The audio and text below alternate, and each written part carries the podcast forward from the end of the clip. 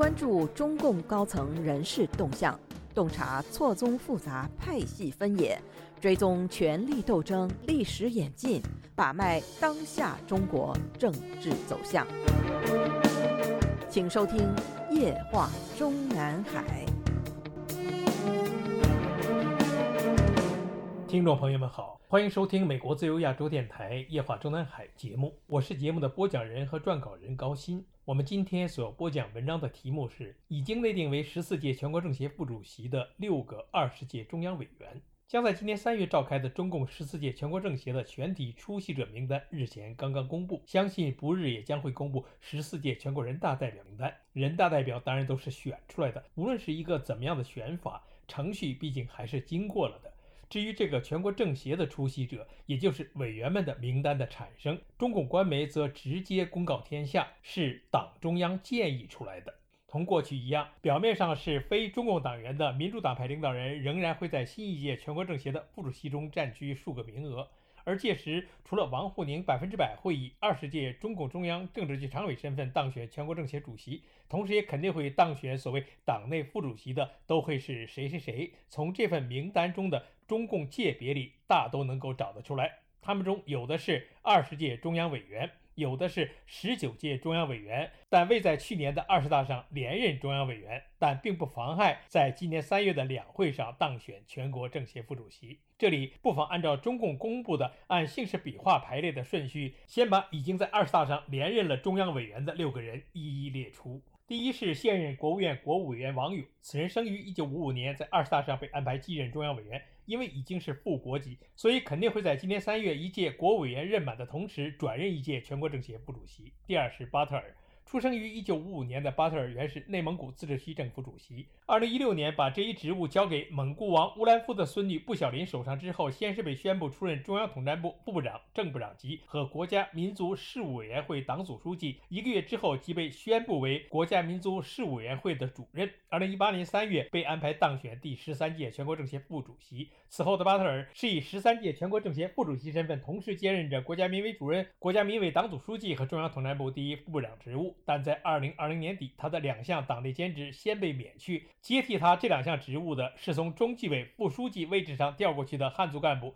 在此之前与民族工作和统战工作从未沾过边的陈小江。这项当时令外界感觉十分突然的人事变动发生两天之后，当时的大外宣多维新闻网即发布文章介绍说，此次中国国家民委的换人颇为不同寻常，国家民委仍然是中国民族政策的重要参与者和执行者。近年来，北京在强化中华民族共同体意识上颇为着力，但西北泛伊斯兰化和内蒙古克改事件让北京意识到了一种越来越紧张的民族关系局面，这不能不让北京怀疑国家民委本身的能力和政治忠诚度问题。陈小江是六十六年来首位汉族国家民委负责人，哪怕只是部门党组书记，尤其是纪委出身。政治敏感度恐怕不会低于现任国家民委主任，这种用人安排自然有强化民族工作政治性的深意暗含其中。接下来接任了民委主任职务的陈小江，又于去年六月被宣布专任中央统战部的常务副部长，国家民委主任一职则由时任中央统战部副部长兼国务院的侨办主任、十九届中央候补委员，当然也是汉族干部的潘岳接任。在二十大上，这个陈小江和潘岳都已经顺利成为中央委员。如此说来，就如同少数民族自治区的党委一把手必须由汉族干部出任一样，国家民委一把手的职务由少数民族出任的历史也永远不复返了。而巴特尔既然能够在二十大上被安排连任中央委员，那么目的自然是让他继任一届全国政协副主席中的蒙古族代表。至于巴特尔居然还能够被安排在二十大上继任中央委员，相信一个直接原因是前内蒙古自治区政府主席蒙古王乌兰夫的孙女布小林的因病辞职，导致今年三月的全国人大和全国政协换届时，副委员长或副主席中的内蒙古族代表就只有巴特尔可选了。与巴特尔一样，也是目前十三届全国政协副主席中的少数民族代表。回族干部王政委就没有那么幸运了。一九五七年出生的王政委，说起来比巴特尔还年轻两岁，党内资格甚老，是十六届中央候补委员、十七、十八和十九届中央委员。去年三月，我们自由亚洲电台曾经刊登和播出了全国政协副主席王政委正接受调查。文中引述了《华尔街日报》的报道内容，说这一调查的起因是有人认为王政委在担任他的家乡宁夏回族自治区主席和国家民族事务委员会主任期间，推动不受限制的穆斯林文化，并鼓吹宗教极端主义。不过，无论王政委接受调查的事实真相是什么，他因为已经连任了两届全国政协副主席，所以注定只有退休一条路。第三是石泰峰，既然此人已经在二十届一中全会上被安排为中央政治局委员、中央书记处书记，并立即又被宣布了兼任中央统战部部长，那么如今安排他和王沪宁一起进入十四届全国政协委员名单，毫无疑问是要由他石泰峰辅佐王沪宁出任十四届全国政协第一副主席了。这里需要强调的是，在中共执政史上，一个同时被委以中央政治局委员。中央书记处书记和全国政协副主席三个副国级名分，兼任中央统战部长。石泰峰是第一人，被石泰峰接班的上任中央统战部长尤权不是政治局委员，只是中央书记处书记，而且没有被安排一届全国政协副主席。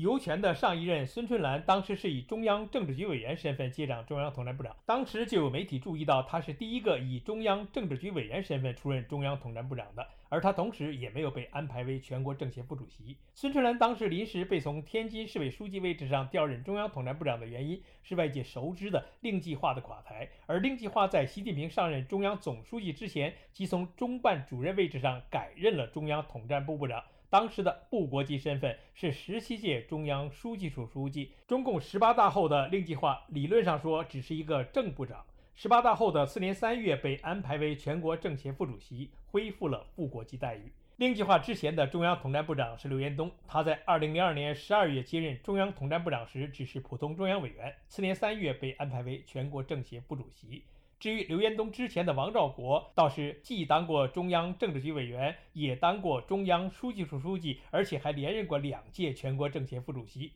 但他主政中央统战部长期间，其副国级职务只是全国政协副主席。王兆国之前的中央统战部长是邓小平邓大家长从桥牌桌上提拔起来的丁关根。出任中央统战部长期间是十三届中央政治局候补委员和中央书记处书记。不过，这个中央书记处书记是一九八九年六月增补的。丁关根之前的中央统战部部长严明富是十三届中央书记处书记。而严明富之前的中央统战部长杨敬仁，曾经是中共执政史上少有的不是中央政治局委员的国务院副总理，并在国务院副总理任上被宣布为中央统战部长，但几个月之后被安排离开国务院，改任全国政协副主席兼统战部长。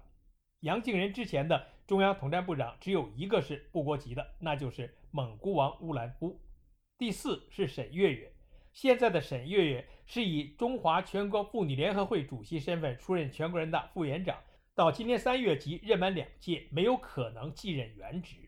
出生于一九五七年的沈月月，从上个世纪的一九九七年开始。在中共二十大前，已经历任了中共第十五届、十六届中央候补委员、十七、十八、十九届中央委员。也就是说，他已经在中央委员会的层面经历了江泽民、胡锦涛和习近平三任总书记，而且已经连任了第十二届和第十三届全国人大常委会的副委员长。我们在本专栏前年刊登和播出的相关文章里，就已经预测过，在二十大召开时才年满六十五岁的沈月月应该会继续连任中央委员。而接下来的可能，或是接替孙春兰在中共中央政治局中的女性代表的位置，或者是在二十大上继任中央委员的前提下，仍然不进政治局，继而在四年，也就是二零二三年三月召开的全国两会上，在卸任全国人大副委员长的同时，改任全国政协副主席。顺带说一句，既然没有在二十届中央政治局里安排女性代表。那么，相应的新一届的国务院副总理里，肯定也不会有女性代表。众所周知，中共政权治下的中华全国妇女联合会和中华全国总工会的主席都是副国级配置，历任主席中只有康克星一任同时是全国政协副主席，其他都是全国人大的副委员长。如此说来，沈月月将在今年三月空出的全国人大副委员长兼全国妇联主席的位置，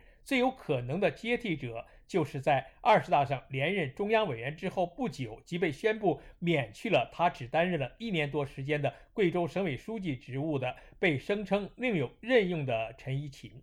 第五是周强，第六是胡春华，在此把他们合并在一起分析。如果说胡春华在去年的二十届一中全会上不但没有入场，甚至还被习近平无情驱赶出局，是出乎外界预料的话，那么随之而来的更令外界出乎预料的是，居然连个全国人大的副委员长都舍不得给他，干脆将他贬为全国政协副主席。众所周知，中共政权里的所谓正国级是政治局常委，副国级则包括了中央政治局委员。中共中央书记处书记、国务院副总理、国务委员、全国人大副委员长、全国政协副主席、最高检察长和最高法院院长。但是事实上，不是党内政治局委员或者书记处书记的国务委员、副委员长以及政协副主席的实际政治地位与党内政治局委员或者书记处书记是不能相提并论的。所以，我们把。非中央政治局委员和书记处书记兼任的全国人大副委员长、全国政协副主席以及国委员和两高院长统称为次副国级职务，